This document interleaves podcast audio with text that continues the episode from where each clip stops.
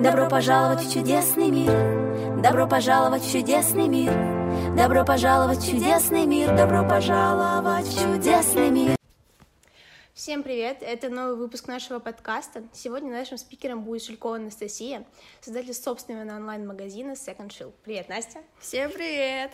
Итак, давай начнем. Как все начиналось? Почему ты пришла именно в эту сферу? А, это все началось в 2020 году. Всем нам известно, какие события наступили. Пандемия, коронавирус, все сели дома. 2020 а, год — это как раз мой последний выпускной курс в университете. А, все в моей жизни перенеслось в дистанционный формат, а вся моя работа, она была основная работа, это было взаимодействие с людьми. А конкретно я была артист балета, то есть танцовщик, я должна была физически везде быть и в каком-то дистанционном формате. К сожалению, в этом направлении деньги было не заработать. Какое-то время, первые месяцы были накопления, а потом уже начинаешь думать, начинаешь вспоминать, что тебе нравилось раньше, помимо твоего основного рода деятельности, что тебя интересует. Меня всегда очень сильно поглощала вот эта тема стиля, одежды, и больше не как внешняя оболочка, а как самоощущение. Какое у меня настроение, значит, я так и оденусь. И отдельной категорией этого всего был именно секонд-хенд и винтаж. То есть я по секонд-хендам езжу, ищу различные эти винтажные магазины, мне кажется, уже лет 10, и вдруг я вспоминаю, что мне это действительно нравилось, и, в принципе, вот у меня остались последние деньги, и можно было бы попробовать найти что-то действительно красивое, раритетное. Плюс все магазины офлайн тоже закрыты, у людей есть спрос быть красивыми, порадовать себя хоть как-то в такое сложное время. Как и у меня самой, поехала, нашла вещи, которые нравятся лично мне, которые носила бы лично я, и попробовала выставить на такую площадку, как... Сейчас эта площадка закрыта? Да, на такую площадку, как Инстаграм, который сейчас является экстремистской, к сожалению, но попробовала выместить туда, и в тот же день, по-моему, четыре вещи я выместила, и их купили в тот же день. Соответственно, все, все с продажи, что у меня получилось, я тут же еду покупать новые вещи, искать. А винтаж и секонд-хенд — это такая категория неоднозначная. Во-первых, многие только сейчас понимают, насколько, насколько это круто и классно, повторно носить вещь, повторно давать ей жизнь. Но в основной массе все-таки люди вещь там моя, вещь должна быть новая, чтобы носила только ее я. Я не знаю, кто ее до меня носил. Ну, я к этому всегда достаточно просто относилась, и за счет чего, мне кажется, у меня все это пошло, потому что я не просто выставляла вот вещь, вот секонд-хенд, вот она красивая, вот у нее в составе кашемир и шерсть, сейчас вы такого не найдете я создавала образы, то есть я использовала вещи, которые актуальны на данный момент, которые сейчас в общем доступе, есть практически уже в базовом гардеробе каждой девушки, и тут я миксую какую-то винтажный, допустим, пиджак шерстяной, и людям это зашло, потому что я показывала, вот можно носить вот так, это может выглядеть вот так в вашей повседневной жизни, и таких составов вы уже не найдете. И как-то вот так вот немножко все вроде как пошло. Насколько ты была уверена в этом? Это не было такого, что я планировала. Вот можно, значит, вот сейчас вымещать вещи и продавать. Буду этим зарабатывать, и какая-то появилась стратегия. Совершенно нет. Получилось продать первых четыре вещи. Думаю, ну, значит, в следующий раз я найду восемь вещей не пойдет, значит, это будут мои вещи, потому что я всегда покупаю по правилу, что я бы носила это сама, и если мне это останется, я, скорее всего, не расстроюсь. Вот.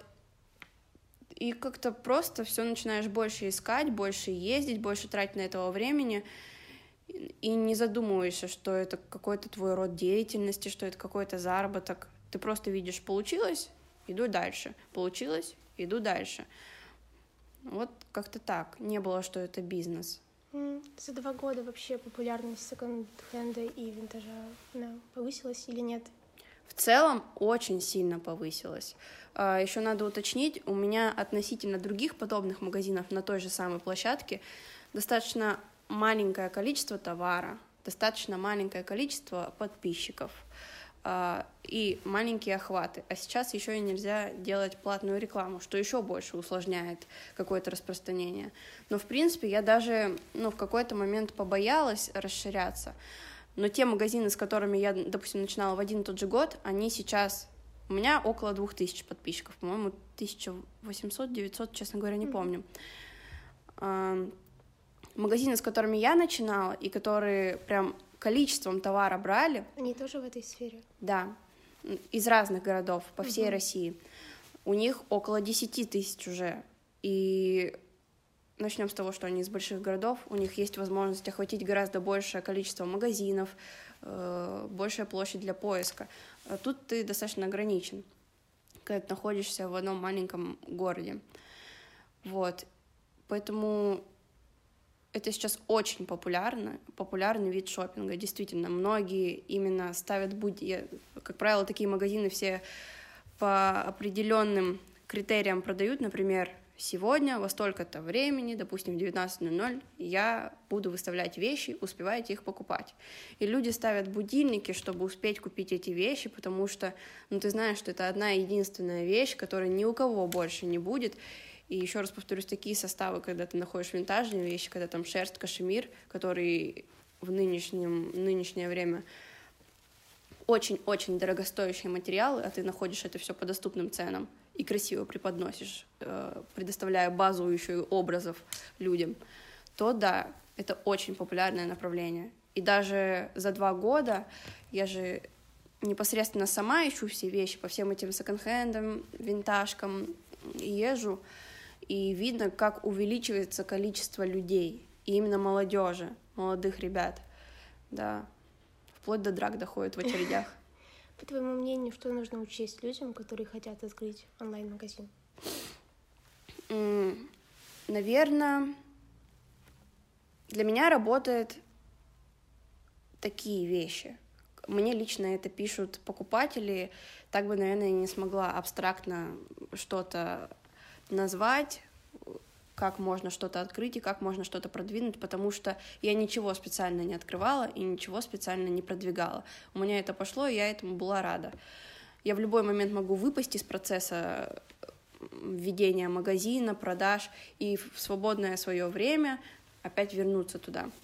Не сильно серьезно к этому отношусь, но это большая часть моей жизни. Что мне говорят мои покупатели? Я купила вещь у вас, потому что мне очень нравится, как вы их преподносите. Вот, еще раз повторюсь, я показываю готовый лук, как это может выглядеть с нашими уже привычными, обычными базовыми вещами. Также потому что подробное описание, также потому что большое количество фотографий, видео, обзор, наверное, такая большая визуальная картинка, что ну, тебе со всех сторон показывается, вот так вот вещь будет сидеть, вот такие вот мои параметры, там, я девушка миниатюрная, на мне сидит вот так вот. Но, честно говоря, какую-то конкретную там бизнес-стратегию не могу назвать, потому что, наверное, опираться на свой собственный стиль. Я покупаю и нахожу то, что я носила бы сама. Нет таких вещей, которые мне не нравятся, которые я нахожу. И когда я их не покупаю, то я сначала два дня расстраиваюсь, а потом на третий я уже ее ношу, скорее всего, и она становится моей личной вещью. Ну, у нас как раз следующий вопрос, как ты понимаешь, что именно эту вещь нужно купить, и она понравится? Не знаю, это очень субъективно. У меня есть свой стиль, у меня есть представление, как выгляжу я, как мне нравится выглядеть.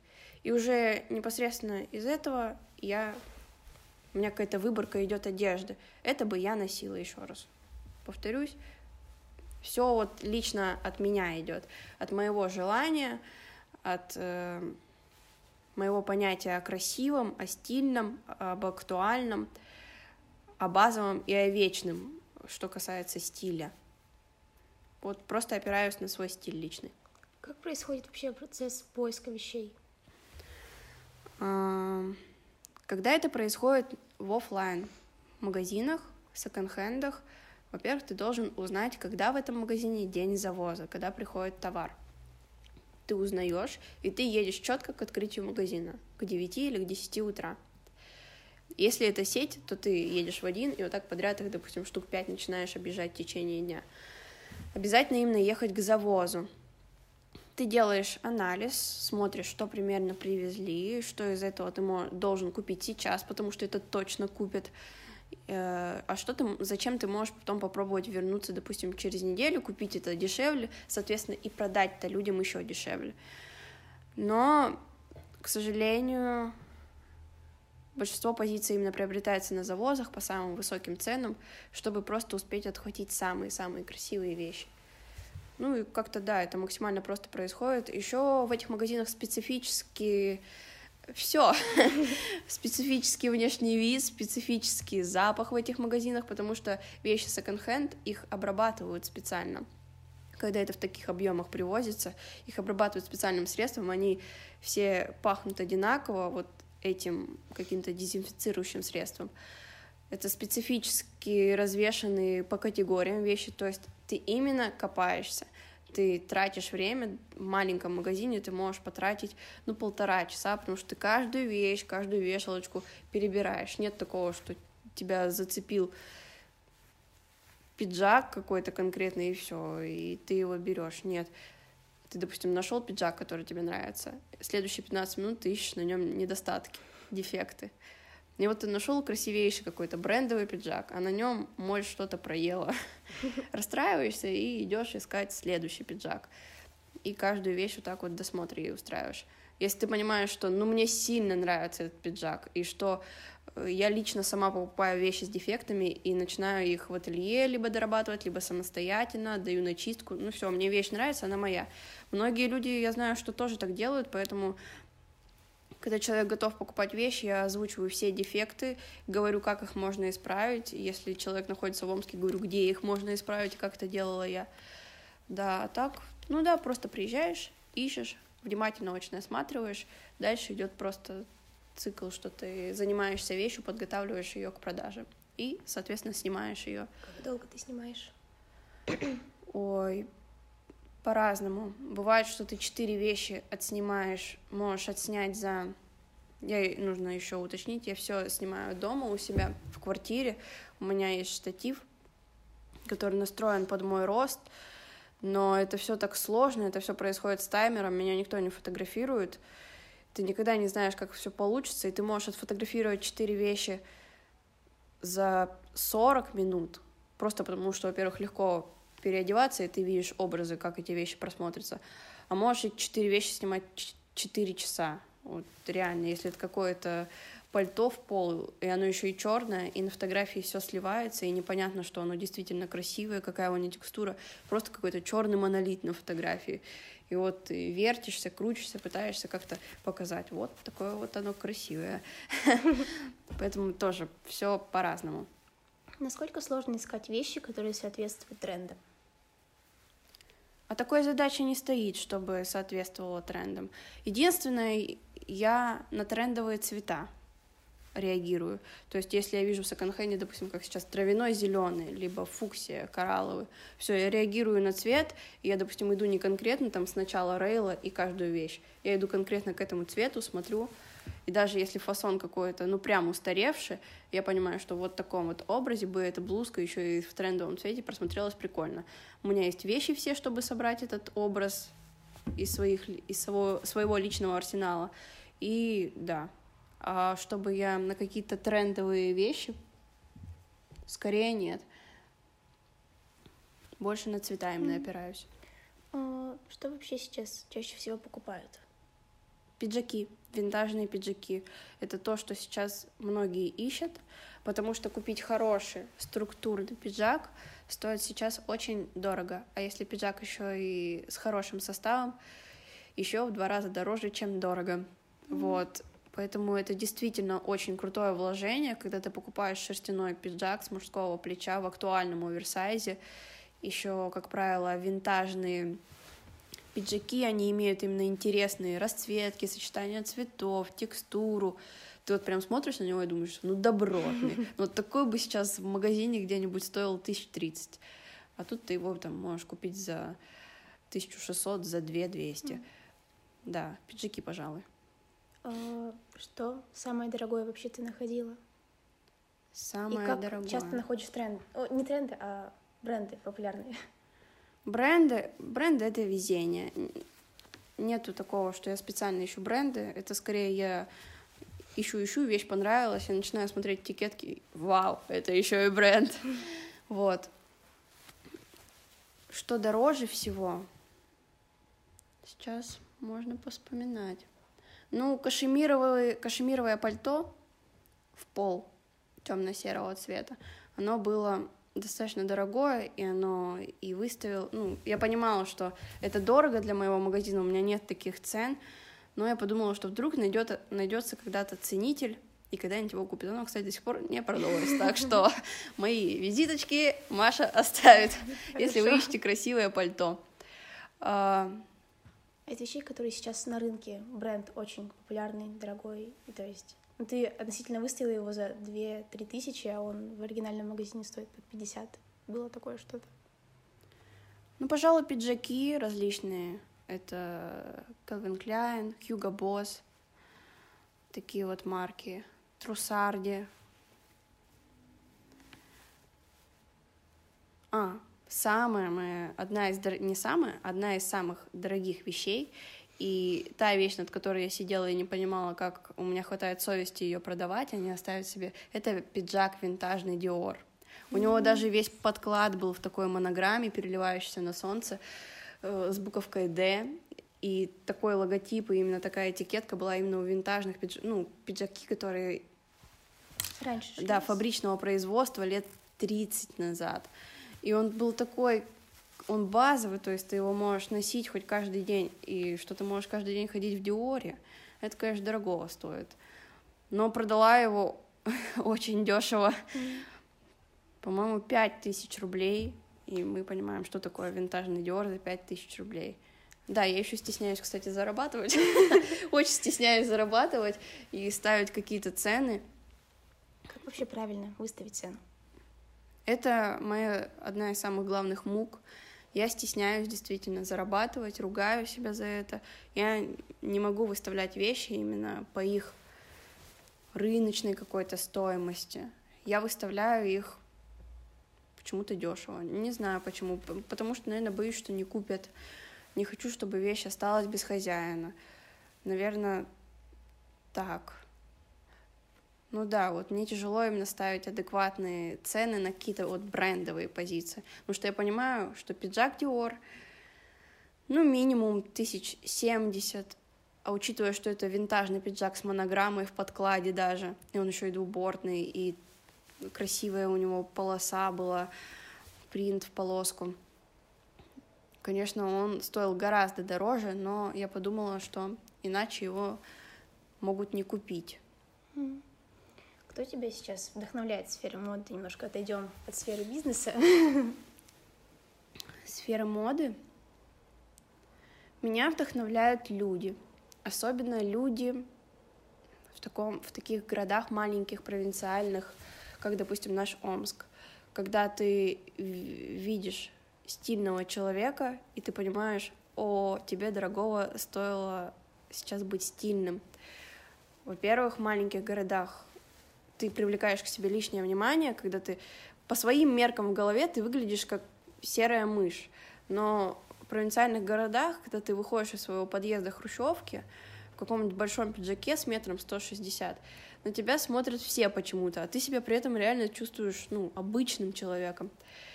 И поэтому, да, когда в провинциальных городах люди выглядят максимально ярко, даже не в тренде дело, а как-то абсолютно аутентично, абсолютно андеграунд. Вот да, андег- ан- андеграунд очень вдохновляет. Никогда минимализм меня тоже очень вдохновляет, когда просто черные с джинсами, вот как сейчас я одета, черные, винтажные. На мне, кстати, мой винтажный пиджак, который я оставила себе, э, обычные голубые джинсы и казаки коричневые. Максимально базовый образ. Но когда люди как-то абсолютно специфически по андеграундному одеваются, меня это очень вдохновляет. Вот прям очень. Да, пожалуй, так. Ну и, конечно, Инстаграм, вот это А из пресловутое... дизайнеров. Из дизайнеров? Ну, наверное, из последнего, что актуально, все-таки я, как бы это, наверное, не знаю, было бы не печально, но я люблю такой немножко бомжатский, бомжатский расхлябанный стиль. Для меня, для моей повседневной жизни это уместно и это очень удобно. Я везде хожу пешком, я мало езжу. Поэтому Balenciaga — это Демна Гвасалия. Его же бренд Ветмо — это более все таки такое уже не настолько бомжатина, расхлябанная и оверсайз, но тоже все в этом гранжевом стильке. А, а из такого, что прям ты смотришь и думаешь, вау, произведение искусства, в этом красиво стоять, но невозможно жить. Mm-hmm. Это, наверное, Мюглер, бренд, который нашумел в последние годы, хотя это очень старый бренд э, дизайнер, дизайнера Терри Мюглер, Мюглер, который как раз скончался не так давно, в последние, по-моему, три месяца назад. Это просто художник, который достает совершенно необычные образы из головы и делает женщине корсет из э, мотоциклетных каких-то аксессуаров. Просто он создает какой-то космос из ниоткуда, создает то, чего до него не было. И вот эти все нашумевшие корсеты, нашумевшие лосины с прозрачными вставками, еще и как это снято, их последние показы. Мне кажется, все, кто можно, репостнул это. Потому что это действительно произведение искусства. Ну, пожалуй, такое. Есть вечная классика, все себе, наверное, хотели бы жилет, как, ой, не жилет, а жакет твидовый, как у Шанель, mm. вот такие вот какие-то штуки, но это не особо вдохновляет. Но прежде всего вдохновляют именно люди. Mm. Какие тренды лет 2022? Нужно Какие тренды? Каждому. Ну, по цветам, насколько я знаю, это такой разбеленный сиреневый цвет, такая какая-то лаванда, но более насыщенная лаванда. До сих пор от нас не уходит зеленый, который мне очень сильно полюбился. У меня все зеленое, у меня все розовое, я вообще какая-то очень яркая. И, кстати, это очень радует. Я смотрю, в моем окружении очень много яркого появилось, и от этого поднимается настроение. Из каких-то конкретных вещей корсеты. Очень вошли в нашу жизнь активно корсеты какие-то такие корсеты в стиле Марии Антуанетта, но которые ты при этом комбинируешь с объемными джинсами, которые висят у тебя на низкой талии, которые тоже сейчас является трендом, как бы не было мне это грустно. Ненавижу низкую талию, ну, не для моего телосложения она была придумана.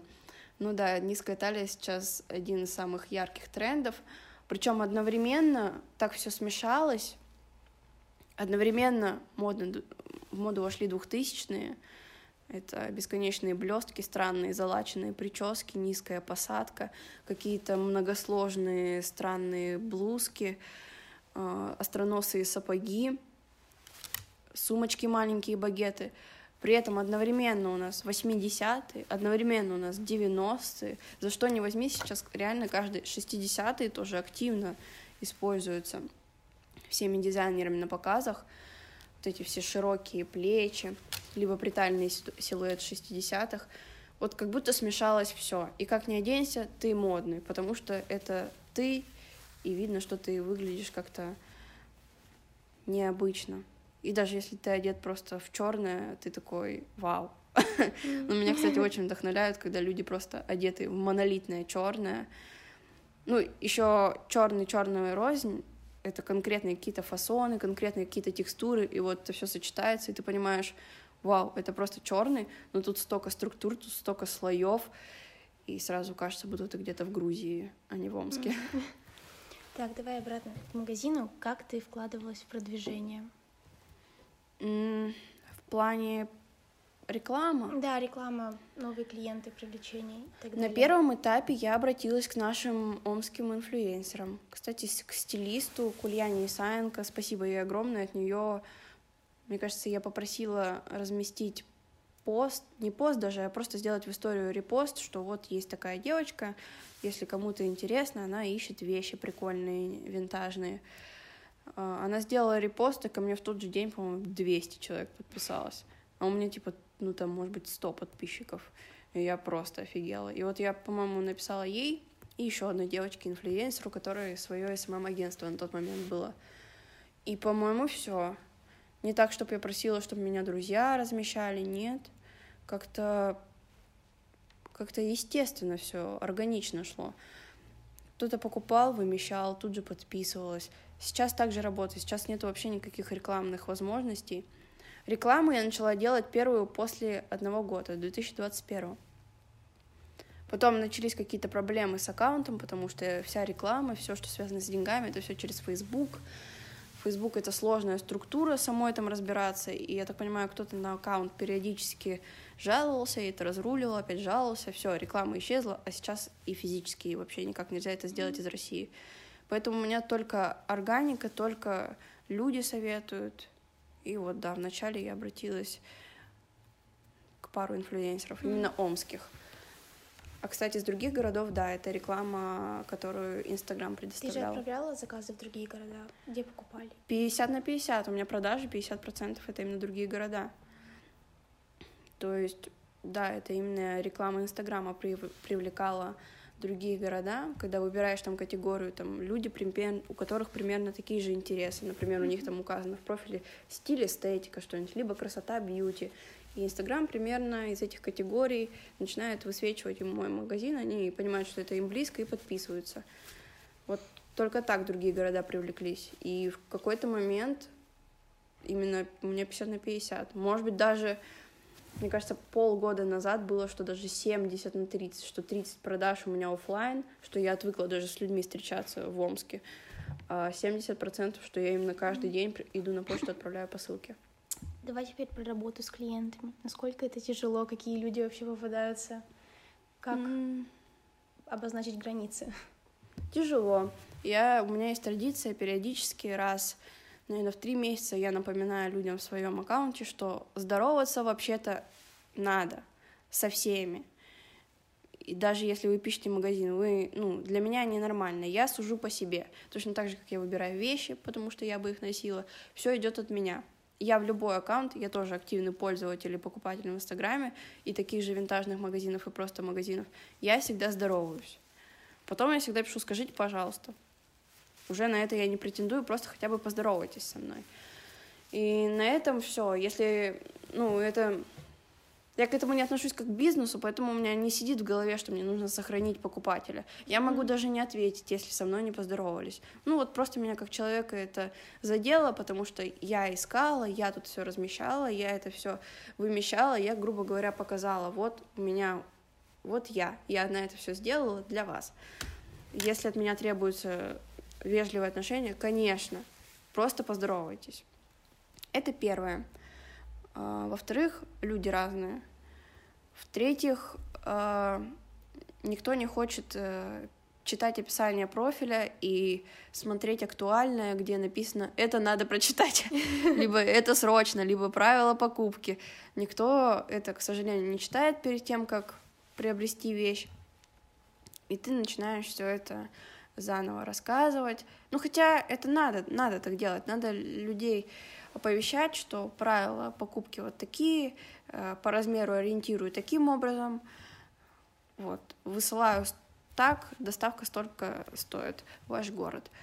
Как бы, да, но люди действительно разные попадаются, с какими-то очень сложно, с какими-то кто-то вообще не ценит твое время, не ценит то, что другие люди хотят купить вещь, э, человек каким-то образом все это дело тормозит и задерживает, и сам не покупает, и я не могу начать отвечать другим людям. У меня все в формате, когда я вымещаю вещи, и людям, многим она понравилась, люди ставят будильники. И кто первый написал, тому я отвечаю. И так в порядке очереди. Если первый человек оплатил, все, это его вещь. Если нет, я иду к следующему человеку, отвечаю. И многие не понимают, что они не одни, и что мне нужно вежливо всем ответить и пояснить ситуацию о статусе вещи, а я этого сделать не могу.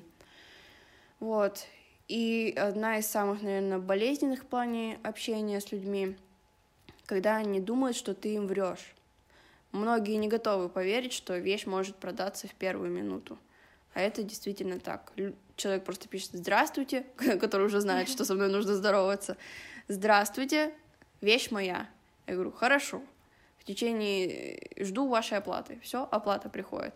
И тут же я меняю статус вещи в описании этого поста, что вещь продана. И Многие меня пытаются уличить в том, что это обман, что невозможно купить так быстро, как же я. Я точно написала первое. Вот, и ты очень много времени тратишь на то, чтобы объяснить нет, вот так вот получается, с такими красивыми вещми, вещми, с такими красивыми вещами. Вот. В целом нормально, нормально. Но с людьми всегда, в принципе, нелегко работать, но не так, что я прям... На каких площадках ты теперь работаешь? Телеграм, но все-таки основная все-таки осталась для продажи платформа это Инстаграм. И в Телеграме я так и не привыкла, мне и неудобно. Мало там случилось за эти два месяца продаж. Но, кстати, случилось, потому что многие прям принципиально ушли из Инстаграм, и поэтому я туда все равно вымещаю. Многие мне именно там принципиально отвечают, те, кто покупали раньше. Поэтому, ну, я не могу людей оставить. Да, ну и там гораздо меньше подписчиков. Ну, ничего страшного. Но я осталась в Инстаграме, да, ничего удобнее пока для меня нет. Твой магазин, ты уже сказала, это, наверное, больше про личный бренд. Как-то он тебе помогал развивать свой личный бренд? Не знаю, может быть, только что я всю одежду демонстрирую на себе, и, может быть, кто-то, кто увидел, что неплохо я там в кадре смотрюсь, и это уже переносится предложение там, а можно вас моделью для нашего бренда. Редко, но да, вот такое бывало. Мы там видели, как вы преподносите одежду в своем магазине, нам это близко. Наверное, только так. Ну и прокачка, что ты одно и то же дело повторяешь много раз в день, и тем самым ты развиваешь свой вкус, свою вариативность в одежде, что ты смотришь на свои вещи, которые ты носишь всегда определенным образом, например, джинсы, трубы и толстовка. А тут тебе нужно как-то извертеться, чтобы эту вещь преподнести, потому что она специфическая, она винтажная, у нее устаревший крой, но она красивая при этом. И ты понимаешь, вау, моя одежда вот так вот еще смотрится, если вот так вот комбинировать с такой обувью, да, вот в этом, наверное, прокачка, что у меня очень много вариантов теперь появилось. Хорошо, и давай последний вопрос. В чем секрет успеха? Не знаю, наверное, искренне любить то, что ты делаешь. Как будто бы все истории успеха, особенно вот то, что мне нравится наблюдать за стильными людьми, которые потом открывают какие-то учебные, может быть, курсы, какие-то свои магазины, какие-то свои площадки развивают. И все они это начинали делать по фану. Но обучение скорее нет, не подходит, э, как пример. А вот именно какие-то магазины, какие-то свои услуги. Все это начиналось по фану, чтобы просто попробовать, потому что тебе это нравилось, потому что ты пробовал это делать со своими близкими. А потом, оказывается, это еще то, что ты любишь, может тебе принести деньги. И плюс все мои сферы жизни, все мои источники дохода — это все через творчество.